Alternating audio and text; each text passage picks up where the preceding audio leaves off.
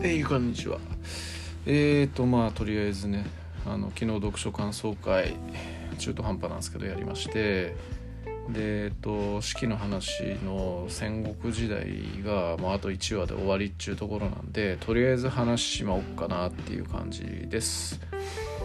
で、真の始皇帝なんですけど、あのまあ、呂不韋の子供として生まれた疑惑がある的な話なんですが、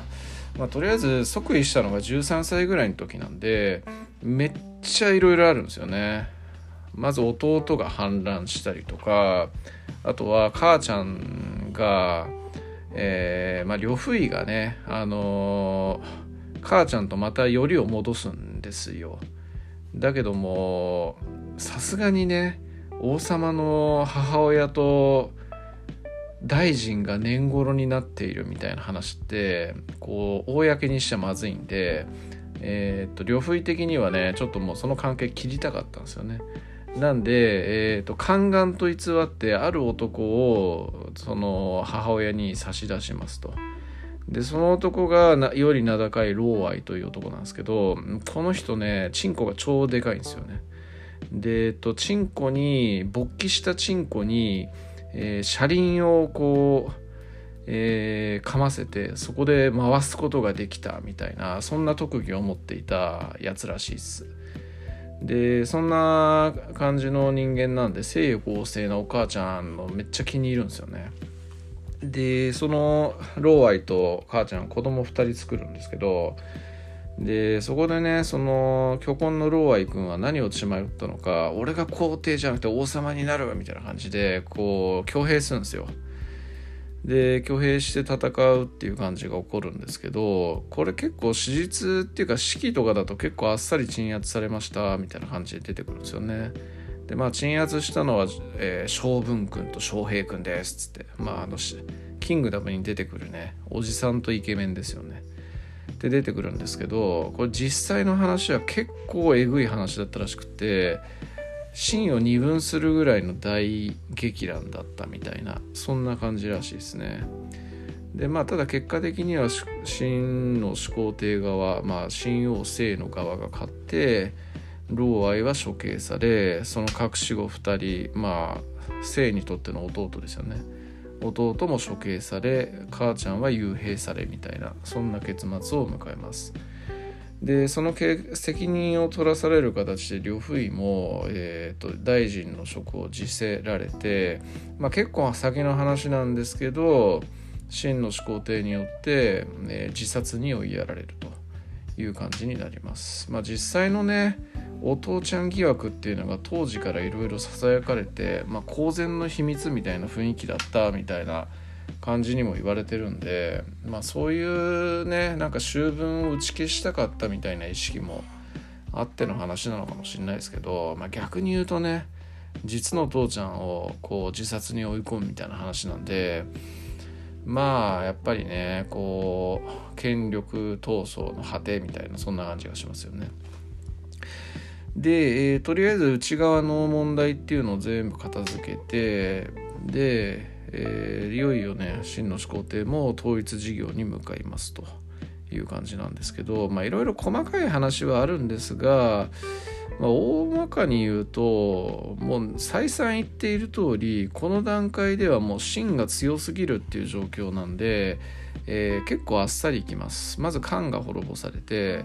えー、次に趙が滅ぼされると。まあ、趙はね、李牧っていうキングダムに出てくるめっちゃ強い将軍がいたんで、そいつがいる時は結構苦戦を強いられていたんですけど、まあ、李牧がね、あの趙の王様に権威をかけられて処刑されちゃうんですよね。でそれ以降趙はもう完全に弱くなってしまってあっさり滅ぼされると。で趙に隣接している国円っていう国がありますねで円っていう国の王子様っていうのがその秦の始皇帝が趙に人質にいる時に、まあ、近所に住んでいたらしくて友達だったらしいんですよねだからその友達のよしみでなんとか助けてくれよみたいな感じで慣れ慣れしく使者としてその皇,、えー、と皇太子、まあ、タンっていう人なんですけどタンは始皇帝のもとに訪れましたと。で始皇帝はそれに対して「お前何この天下の主に向かってそんな慣れ慣れしい態度をとってんの恥を知れ!」みたいな感じで追い返しますと。でそれに対してタンはムカついたっていうのもあるしこのまんまじゃもう完全に滅ぼされるの待つだけだっていうことで資格を放ちます。その資格の名前が世に名高い慶家、まあ、傍若無人の語源にもなった人ですよね。あとその、えー、忘れましたけどもその別れの時川を川から船に乗って去っていく彼を見送る時なんかそこで歌われた歌みたいなのも普及の名作としてね名を残していたりもしますと。でその慶家っていう人はねえー、っと秦に、えー、の始皇帝にちょっと疎まれて亡命してきた将軍漢沖っていう人がいるんですけどその漢沖将軍の首とあとは円の、ね、領土の地図、まあ、地図を献上するということはそこの土地をあなたに差し上げますよって意味合いがあるんですけど地図と漢沖将軍の首を持って秦の始皇帝のもとに赴きます。で、えー、もうほんとあわや。あわやというところまで行ったんですけどお会いに行く様。ちょっと従者がですねやらかしをしてしまいましてえー、経過あえなく、えー、殺されるという感じです。でまあこの後もいろいろとねあのその経過の友達だった人が真の始皇帝をまた暗殺しようとするとか結構そういうねあの後日談みたいな話もあるんですけど、まあ、結果的にはねあの円は始皇帝の怒りを買ったわけで、えー、円も滅ぼされますと。で円を滅ぼした将軍っていうのの一人がキングダムの主人公の李信っていうふうに言われてますね。で、えっと、これとまあほぼ時を同じくしてなのかな。ちょっとすいません。実際のあのウィキペディアも何も見てないんで順番前後してたらすいませんなんですけど。え、っとまあそれぐらいの時期に、えー、祖も滅ぼしますね。で祖を滅ぼす時のエピソードとしては最初宋を滅ぼす時に王翦将軍っていう人に宋を滅ぼすのにどれぐらいの人が必要だって聞くんですよね。で王翦将軍は確か50万とかそれぐらいっていうふうに答えたんですよ。で始皇帝はそれに対して何も言わなかったんですけどで次に、えー、っと王翦将軍の息子とかかなまあキングダムに出てくる王本とかね盲点とかねあとは主人公の李信っていうそういう若手の将軍を呼んで聞いたんですよね。そう滅ぼすのにどれだけの兵が必要だいと。そしたらその3人は3人ないしは2人は20万ぐらいでなんとかなるでしょうと。答えたんですよね。で、えー、20それに気に入った始皇帝は若手の将軍に20万を与えて進行させるんですけどえー、お会いに行く様ソニは公園という結構強い将軍がいましてその20万は弾き返されてしまうと。で、えー、そこで白羽の矢が立ったのが王翦将軍ということで王翦将軍は最初に言った通り50万の兵を始皇帝に要求しますと。で始皇帝 OK 出すんですけど王翦将軍ちょっと不安になるんですよね。50万っつったら真の兵のまあ大半だよなと。でこれの指揮権を私が今握ってるっていうことに対して始皇帝はどれぐらいどういうふうに思ってるんだろうと。めっちゃ不安に思ってんじゃないのかと。もしも私が裏切りを起こして始皇帝をこう反乱を起こしたら、えー、始皇帝はもうやられてしまうと。だからこれもし私が成功して帰ってきたとしても処刑されるんじゃないかみたいな感じで、えー、思うんですよね。でそこでしたのは王翦将軍。始皇帝に3回か4回か5回か忘れましたけどかなりの数手紙を出すんですよね。私が勝ったらこれだけの恩賞をいただけるという約束忘れてないですよねって言って。すごいしつこいって言われるぐらい出すんですよ。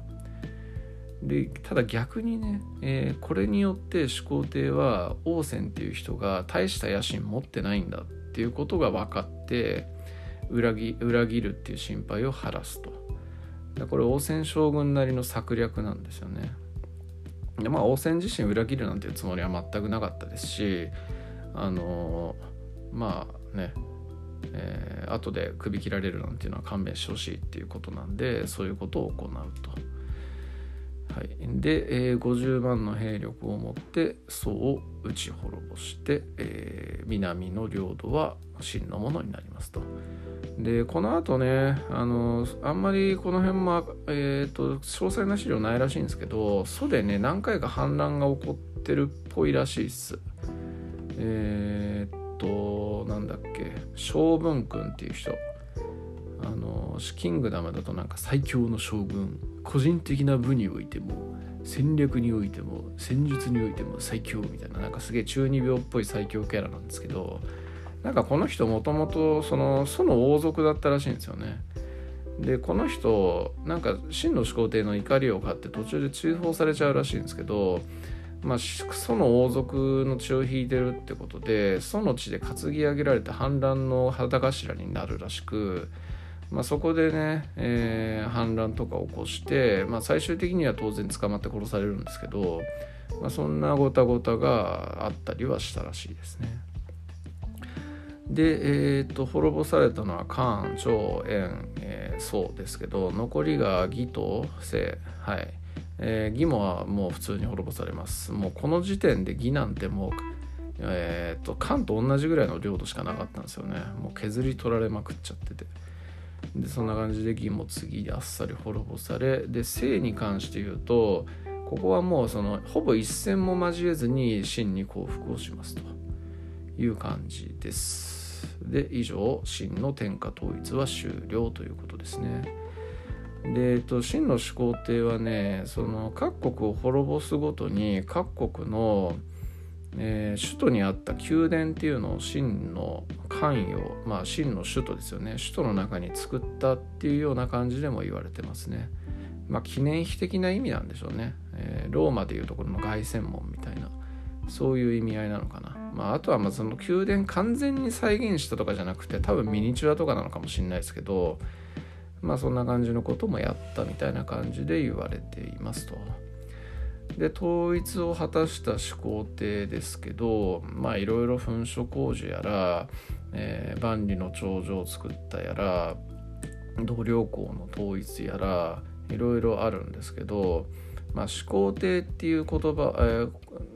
称号を名乗り始めたっていうところですよね。えー、始皇帝ってなんやねんって話なんですよ。それまで王っていうのが一番偉かったわけですけどえー、その昔ね大昔神話の時代三皇五帝というものがおりましてで三皇っていうのはなんか前の話でも言ったように復帰、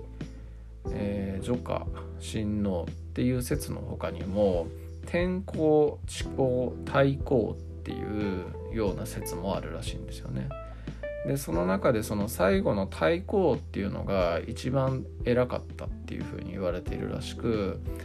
その一番偉い太閤っていうのを称号にしてはどうですかっていうように言われたらしいんですよ。ただ始皇帝やっぱりその最初なんかしっくりこねえなとそもそも今までこいあった言葉でしょとそれを使うっていうのもこの史上初の異業天下統一を果たした自分が名乗るにはなんかまだ足りんということでその太閤の項っていうこととものとその三皇五帝三項の後に続く五帝の帝ですよね。まあ、前にもね東帝とか西帝清が東帝秦が西帝って名乗ってた時代があって帝っていう言葉は、まあ、王の上っていう感じで使われてた実績もあるんですけどまあその後帝の帝その2つを合わせて皇帝っていう風に名乗り始めたっていう感じらしいですね。で、えー、あとは一人称を皇帝の一人称は陳っていう風にするとかね。あとはまあ忌避っていうのかなこれは真の始皇帝の時代じゃないのかな違うような気がするな。まあいいやちょっとこれはまた今度分かりやすい例が出てきた時に喋ります。えー、という感じですね。で、まあ、あの、前回ね、なんか死後、えー、送りなみたいな話してたと思うんですけど、オクリナっていうのは、まあ、死んだ後にその後の王が前の王とかの実績に沿った漢字を当て込むみたいなそういう感じだったんですけど、まあ、それすら恐れ多いと始皇帝、えー、以降私は始皇帝と名乗るが次の代の皇帝が私のことを評価するなんていうのはおこがましいっていうことでオクリナも始皇帝の時に廃止をする宣言をします。だから秦はまあね、えー、ご存知の通りあっという間に滅びるんです滅びるわけですが、まあ、3世皇帝までしかいないんですけど違えよ2世皇帝までしかいないのか。2世皇帝までしかいないんですけど、えー、始皇帝2世皇帝っていう感じで死後があの送り名がないんですよね。まあそんな感じです。えー、まあ長らく戦国時代喋ってってきましたけどまあようやく始皇帝が統一して終了という感じで「キングダム」っていう漫画との対比なんですけどあのこう始皇帝の時代ってねこう戦争の話するとこんな感じでしかないんですよ。本当もうえー、秦軍強すぎなんで普通に破竹の勢いで勝つみたいなそんな感じなんですよね。だから逆に「キングダム」戦争描写ばっかりでよくあんな560巻までやってるよなっていうのが個人的な感想ですね。あのまあそれはね実際問題戦争の現場っていうのはね文字通り戦場なわけですからめっちゃ大変だしその競り合いでの勝ち負けっていうのはあるとは思うんですけどもう大枠の中では芯がめっちゃ強いみたいな状況っていうのは覆らないわけでそれをまあよくあそこまで肉付けして秦軍あの苦戦してますみたいなそういう描写とかも交えつつこうやり続けてんなっていうのは本当感心する感じですね。まあちょっといくらなんでも引き伸ばしすぎなんでねちょっと終わらせる方向に行くべきじゃねってキングダムは思ったりしてます。最初の頃は好きだったんですけどね。はいそんな感じです。でえっとまあとりあえず始皇帝の知性の話を次回はしてでえっとその後、まあ次の次ぐらいからいわゆる降雨と流法、えー、蘇韓戦争の話をちょっとしようかななんていうふうに思ってますんで、えー、引き続き中国史まあ史記に関する部分っていう名目でやってますけどそんなところを喋っていこうかなって思ってます。はいありがとうございます。